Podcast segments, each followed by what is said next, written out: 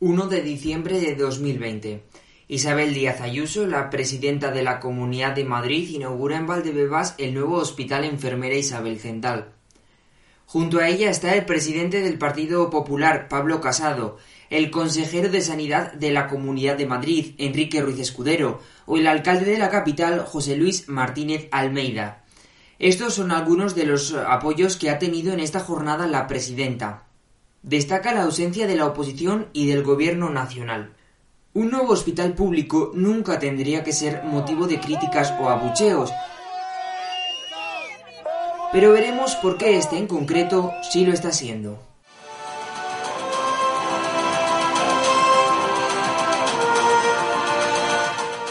Dar en el blanco, con Marcos López. La pasada primavera, Isabel Díaz Ayuso, presidenta de la Comunidad de Madrid, anunciaba así la construcción de un nuevo hospital de pandemias. Y es por ello que les quiero comentar que el nuevo hospital de emergencias de la Comunidad de Madrid se va a ubicar muy cerca de aquí, en los terrenos de la Ciudad de la Justicia, junto al instituto que ya teníamos creado abierto médico forense. Este centro sanitario va a ser un gran centro de coordinación de epidemias que va a contar con tres pabellones de 7.400 metros cuadrados cada uno. Esos tres pabellones de 7.400 metros cuadrados cada uno han pasado a ser pabellones con 10.000 metros cuadrados. Se ha aumentado la superficie total desde los 56.000 metros cuadrados hasta los 80.000. Y además el presupuesto inicial se ha duplicado, pasando a tener aproximadamente 50 millones de euros en sobrecostes. Inversión que para algunos sindicatos comentan que no es el momento.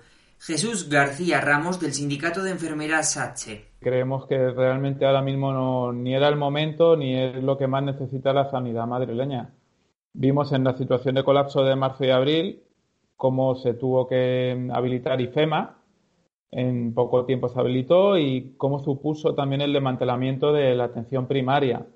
Ahora vamos hacia un modelo IFEMA 2, pero sin la situación de colapso total que teníamos en marzo y abril que podría justificar el habilitar espacios o hospitales de campaña, pero por un tiempo determinado, para hacer frente a una situación de colapso.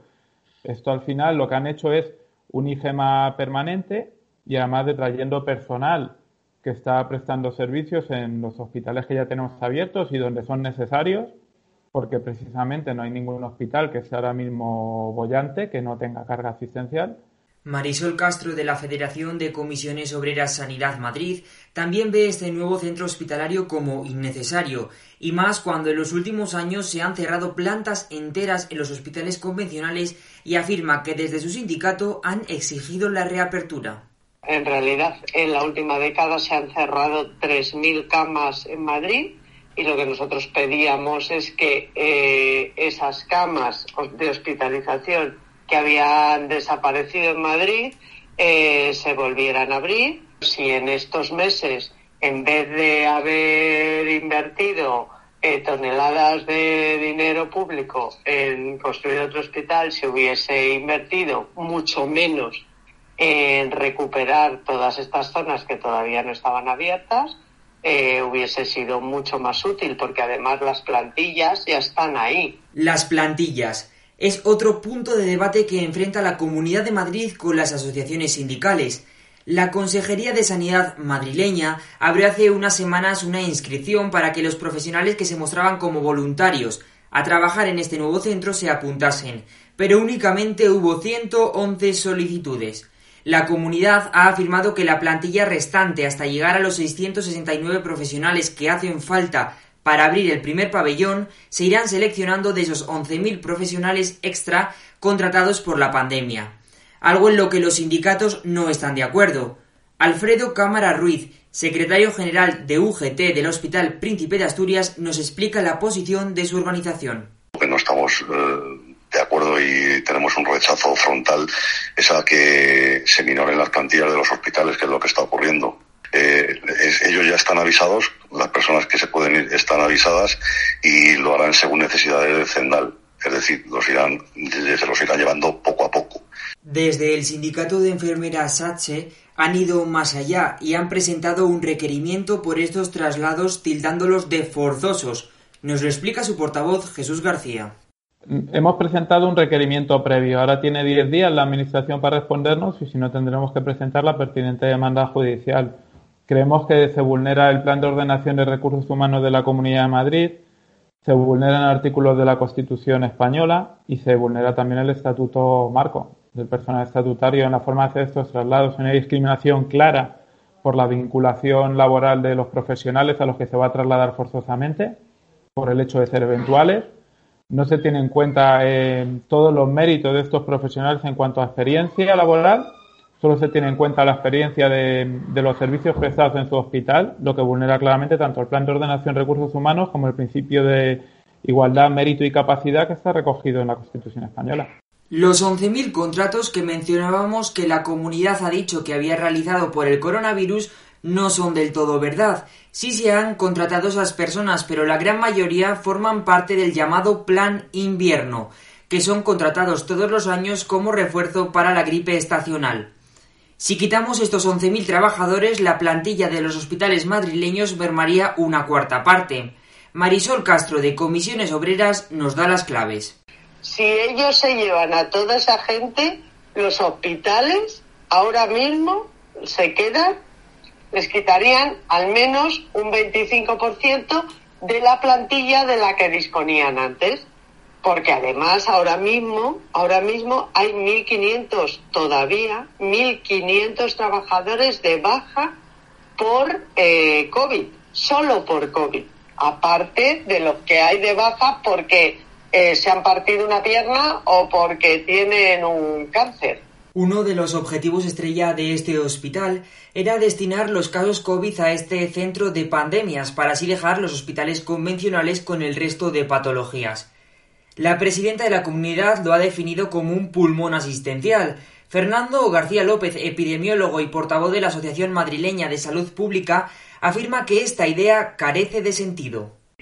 Esta idea de que todos los pacientes con COVID-19 se alojen en esos hospitales y que se reserven los grandes hospitales a la patología no COVID, eso no tiene ningún sentido porque hay muchos pacientes de COVID-19 que necesitan cuidados que solo pueden recibir en los grandes hospitales, porque este hospital no el enfermedades eh, Isabel Sendán no se ha diseñado para pacientes graves, eh, aunque tiene algunas camas de UCI eh, por si alguno de los pacientes que está tuviera un agravamiento, pero básicamente no es un hospital de cuidados intensivos. Sería algo parecido a lo que se llamó al principio de la pandemia hospitales tipo Arca de Noé, que semejante al que construyeron los chinos en Wuhan en una semana y que pues son para digamos cuidados eh, mínimos de pacientes que necesitan hospitalización o bien aquellas personas que eh, no pueden aislarse en su domicilio y necesitan algún tipo de vigilancia.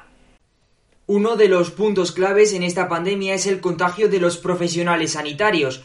Ahora hay más de 1.500 profesionales de baja por COVID y en toda la pandemia más de 4.000 sanitarios se han contagiado solo en la Comunidad de Madrid. Ángel Gil de Miguel, catedrático de Medicina Preventiva y de Salud Pública en la Universidad Rey Juan Carlos, cree que en eso este hospital puede ayudar sobre otros centros. Hombre, sobre todo más eficaz que a lo mejor hospitales eh, de la estructura convencional o más antiguos, ¿no? Donde, realmente eso se puede dar, ¿no? Yo, pero sin embargo, hospitales nuevos como el de Puerta de Hierro que hay en Majadahonda o el de Fuenlabrada o el de tal, ya son hospitales con ese tipo de arquitectura, ¿no? Con una distribución eh, pensando en este tipo de situaciones, ¿no? Otra de las cuestiones es la disposición del interior del hospital. Como hemos visto en algunas fotografías, las camas están dispuestas en secciones con 48 pacientes, sin separación física entre ellos. Los profesionales dicen que no tiene ninguna explicación científica y los sindicatos denuncian una vuelta al pasado y una deshumanización. Así nos lo explica Jesús García desde Sache. Es evidente que un hospital sin paredes y con dos baños, dos o tres baños para 48 pacientes en ningún momento se va a poder respetar la, intimidad del paciente. Si un paciente, si ingresas un paciente dependiente que necesita que le hagan la higiene en la cama, va a ser difícil que el resto de pacientes alrededor no puedan eh, ver cómo se le hace esta higiene, por mucho que pongas biombos. Más aún, yo voy un poquito más lejos. si un paciente empeora delante del resto de pacientes que tienen en teoría la misma patología que él, el resto de pacientes van a tener eh, miedo, van a tener miedo porque van a ver como un paciente con su misma enfermedad empeora. Si un paciente fallece de forma súbita, que no es raro con esta enfermedad, una vez el paciente haya fallecido van a tener que pasar la cama por delante de la cama del resto de pacientes. Yo creo que esto para nada cumple los criterios de intimidad ni de humanización que tanto se persiguen en todas las consejerías de sanidad.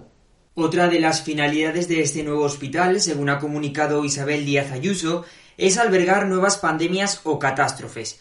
Pero, ¿tiene esto sentido? ¿Podría albergar una catástrofe aérea?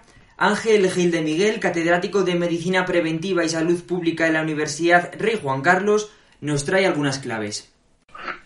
Claro, es que al final un hospital que carece de una serie de servicios y de recursos en el fondo eh, se puede convertir en, en, un hospital que decimos en el ámbito sanitario de triaje, ¿no? O sea, puede ser el sitio donde acudan, hay un accidente yo muy bien en Barajas, perfecto.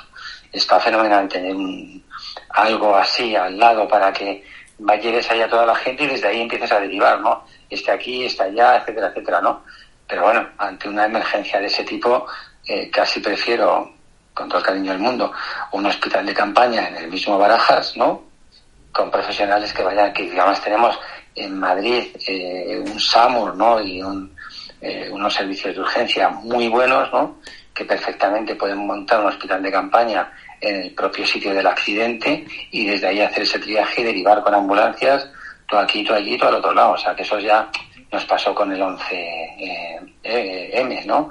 Cuando todo aquello, ¿no? Que pues evidentemente el Samurai tuvo y funciona fenomenal. Yo creo que es un equipo un servicio de lo mejorcito que tenemos en, Madrid, ¿no?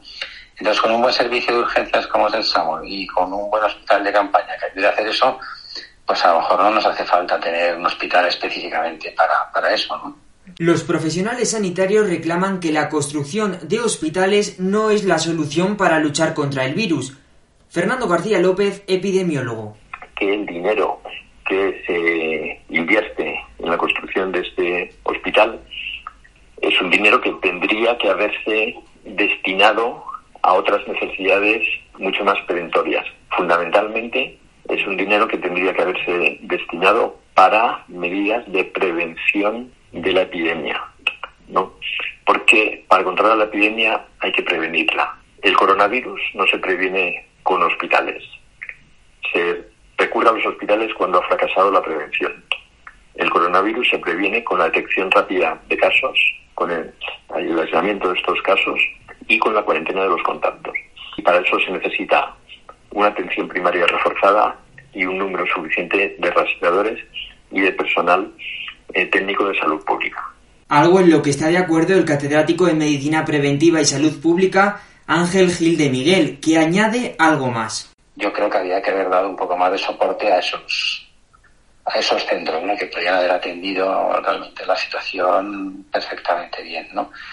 Y, bueno, y tener eso preparado, pues a lo mejor para otro tipo de, situaciones. Pero en el momento actual, teniendo en cuenta que la vacunación se va durante ya el, primer semestre del año que viene, vamos a estar vacunando, se va a reducir el número de contagios, etcétera, etcétera, pues yo creo que eh, creo que, teníamos que haber potenciado la atención primaria, eh, de dotar de personal y equipos a los hospitales que tenemos en este momento. Y a lo mejor la urgencia desde mi punto humilde punto de vista pues no era precisamente el, tener un hospital con estas características porque yo sí que una, una pega que, que sí que le veo al hospital general es que al final eh, los médicos estamos acostumbrados a trabajar en equipo ¿no? y a comentar los casos en equipo y a hacer sesiones clínicas y tal y claro, un grupo pequeño de médicos aislados en un hospital de esto, aunque todos los pacientes tengan la misma patología, ¿no? Pero les falta un poco ese contacto con, con el resto de los profesionales, ¿no? Yo creo que esa parte también es muy importante, ¿no? Un hospital nunca debe ser motivo de crítica, pero parece que este hospital es la excepción. Un hospital detestado por las asociaciones sindicales, por los grupos de la oposición, por la ciudadanía, pero lo más importante, por sus profesionales. Habrá que ver si el tiempo le da la razón a todos los implicados que hoy hemos escuchado. Guión, dirección y locución de Marcos López. Voz careta de Carlos Martín Marchani. Además, doy las gracias a todos los invitados. Y ahora permítanme por primera y última vez esta licencia. Pero este capítulo de Dar en el Blanco y todos los futuros van dedicados a ti. Sé que allá donde estés tú vas a ser siempre mi primer oyente.